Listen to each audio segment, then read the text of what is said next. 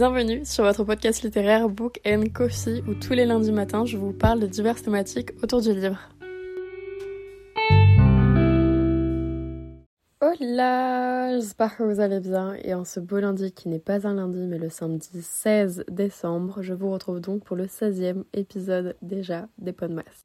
La nostalgie littéraire est le thème d'aujourd'hui, c'est quelque chose que j'avais très envie de vous parler ces derniers temps car c'est la première fois, il y a très peu de temps, c'est-à-dire début décembre, que j'ai ressenti ça. Et je me suis dit que je devais pas être la seule tout simplement à le ressentir. Et donc, je voulais tout simplement vous en parler. J'ai rien dit parce qu'en fait, finalement, j'ai ressenti ça précisément le 30 novembre. J'ai marqué quelque chose dans mes notes et je me suis dit tout simplement que j'allais vous le dire pour essayer de vous faire comprendre ce que j'ai pu ressentir ce matin-là. Il était précisément 8h01. Je ne sais pas pourquoi. J'étais dans le bus et je me suis dit oh, ça manque. Ça manque ces sensations et du coup j'ai marqué tout simplement ces choses dans mes notes et je vais tout simplement vous les lire. J'ai marqué, il y a certaines choses où j'ai l'impression que c'était hier encore. Même si cela fait en réalité des années, j'ai ce même sentiment avec mes premières lectures, mes bébés comme je les appelle. J'aime ces livres plus que certains humains. J'y suis extrêmement attachée, c'est là que tout a commencé avec Tyler et Eden.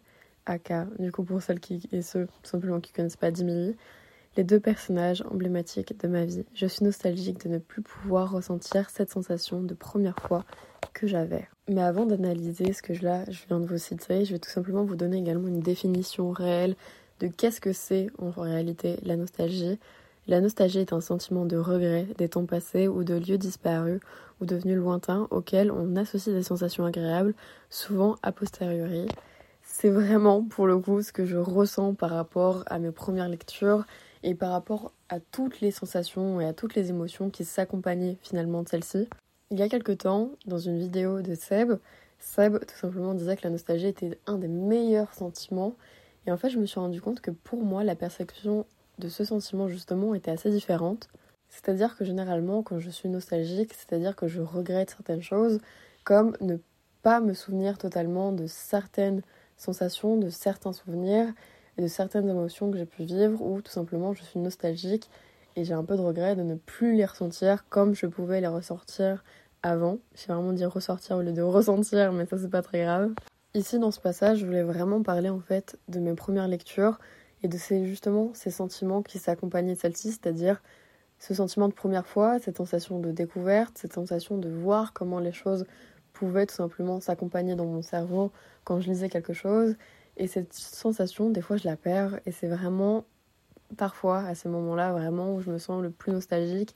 Et notamment, du coup, pendant mes pannes de lecture, j'ai encore l'impression que c'était hier d'avoir découvert finalement la lecture, d'avoir découvert la sensation qui s'accompagnait et ce sentiment vraiment de zénitude ou en tout cas de, de bienveillance qui s'accompagnait ou de cocon parce que littéralement pour moi lire c'est vraiment un cocon et c'est ça des fois que je perds malheureusement cette sensation de découvrir vraiment les mots prendre forme finalement dans mon esprit et voir des images s'accompagner d'eux tout simplement c'était fou et c'est encore fou hein. bien évidemment c'est encore incroyable et je suis tellement reconnaissante d'avoir appris à aimer la lecture et d'avoir découvert tout simplement ce sentiment.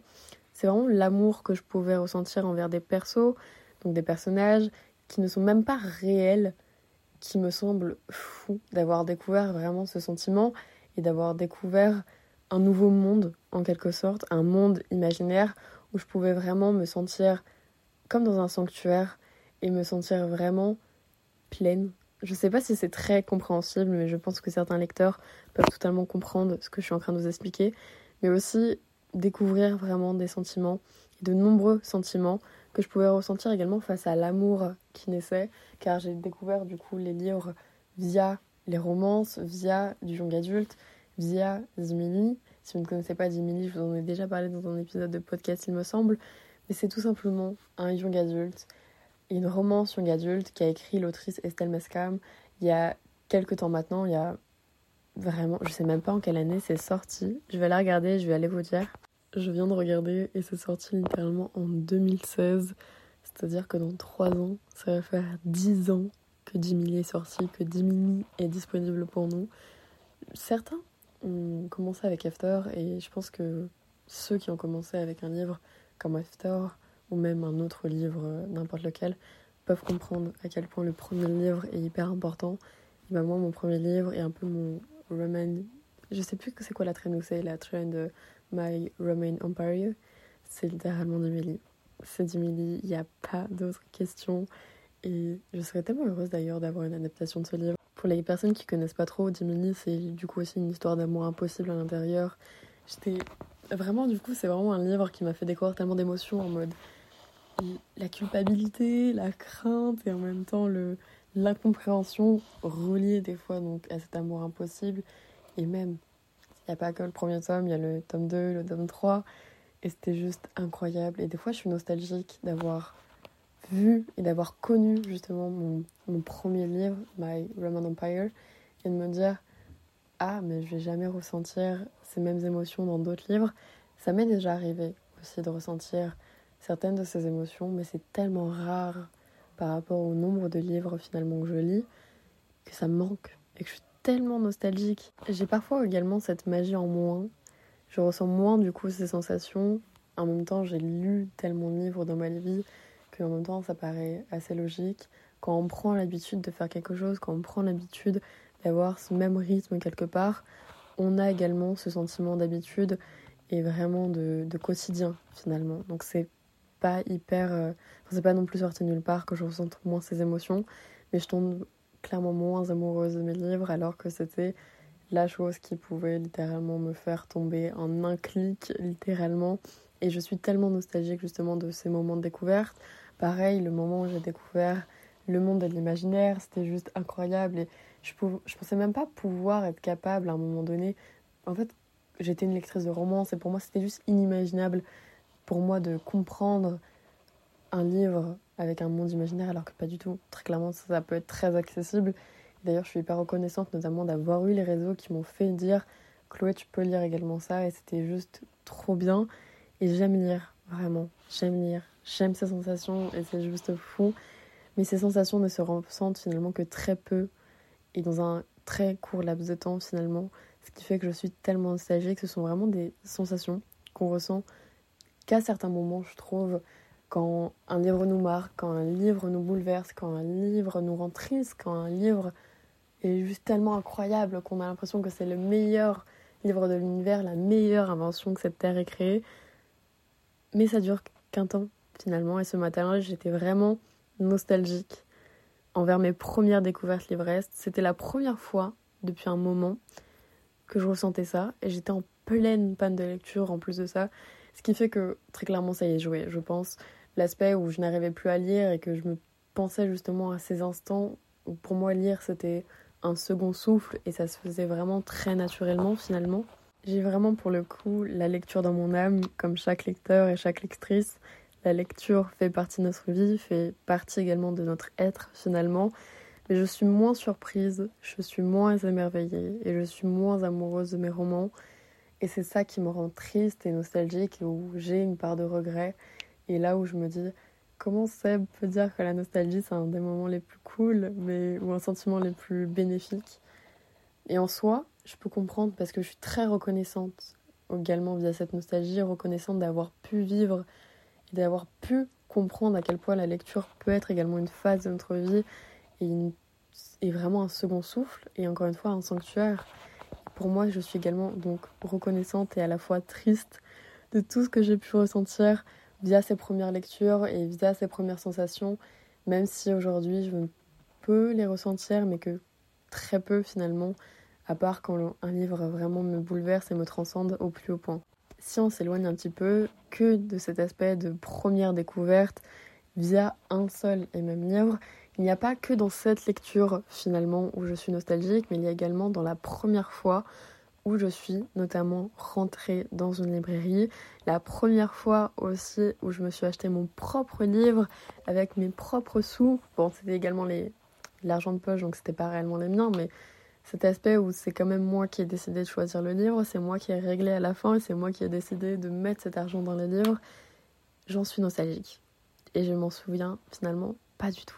Je me souviens absolument pas de cette première fois où c'est moi qui me suis acheté mon premier livre. Je ne pourrais même pas vous dire quel livre j'ai commencé à m'acheter et à partir de quand j'ai commencé à m'acheter des livres.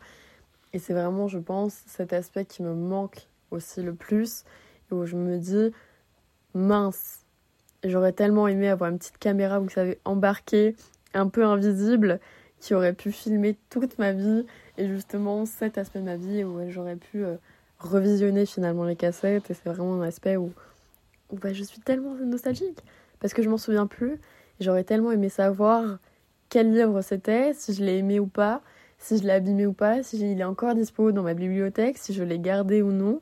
Mais je me souviens vraiment que de deux livres où je me les suis achetés, où ça fait quand même très longtemps, parce que ça doit faire ouais, bien six ans qu'ils sont là dans ma palle. Non, il y en a qu'un seul des deux qui est dans ma palle, l'autre je l'ai lu. Mais ça fait bien des années que je les ai achetés, que je me les suis procurés, je me rappelle très bien.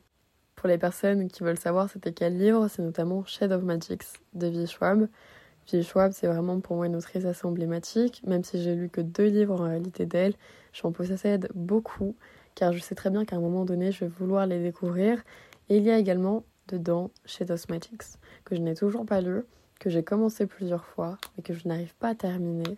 J'ai toujours l'impression que c'est pas le bon moment, mais un jour ça le sera, j'en suis sûre. Le second livre également que je me souviens, c'est La lectrice des Tracy Je ne sais pas si vous connaissez ou pas. Je sais que c'est pas un livre qui a non plus euh, marqué énormément le monde de l'édition en français, car c'est un livre anglophone de base. Néanmoins, pour moi, c'est vraiment un très très bon livre. Je l'ai adoré, c'était trop cool et je m'en souviens très globalement en règle générale. Et je m'en rappelle quand même parfois et je, J'y pense tout simplement très souvent.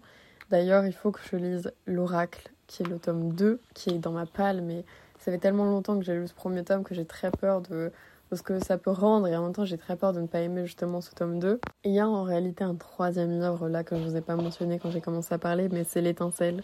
C'est un livre de romance qui vraiment m'a rendu trop triste à la fin, parce que vraiment la fin de ce premier tome, était tellement inattendu. Et d'ailleurs, pour les personnes qui ne savent pas, L'étincelle, c'est écrit par Roxane Maffre.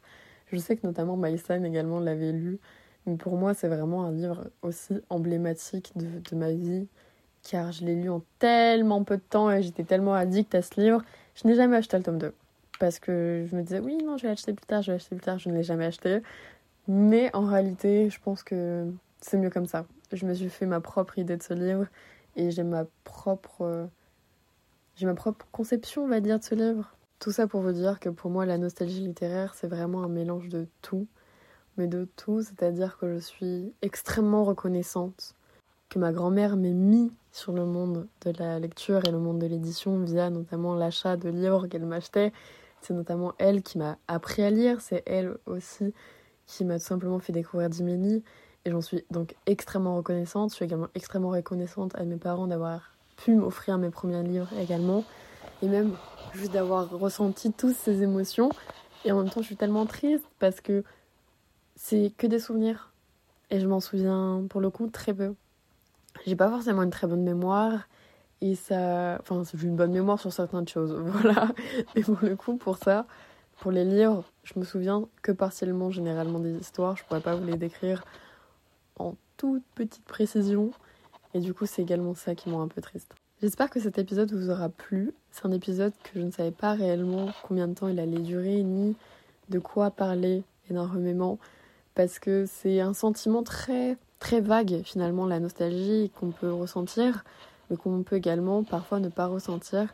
Ça dépend vachement de chacun c'est vraiment un sentiment propre et assez identitaire à une seule personne. Mais aujourd'hui, j'avais très envie de vous en parler. Demain, je vous retrouve pour le 17e épisode des Podmas. J'espère également qu'il vous plaira.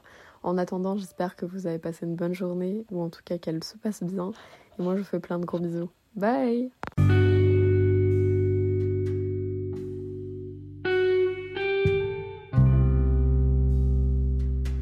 Merci d'avoir écouté cet épisode et merci de toujours soutenir le podcast. Si vous souhaitez le faire davantage, vous pouvez lui mettre une note sur votre plateforme de streaming et d'écoute ou tout simplement sur le compte Instagram qui est Book Podcast où je parle tout simplement du podcast et où le podcast vous parle très clairement. Et moi je vous retrouve lundi prochain pour un prochain épisode. A plus.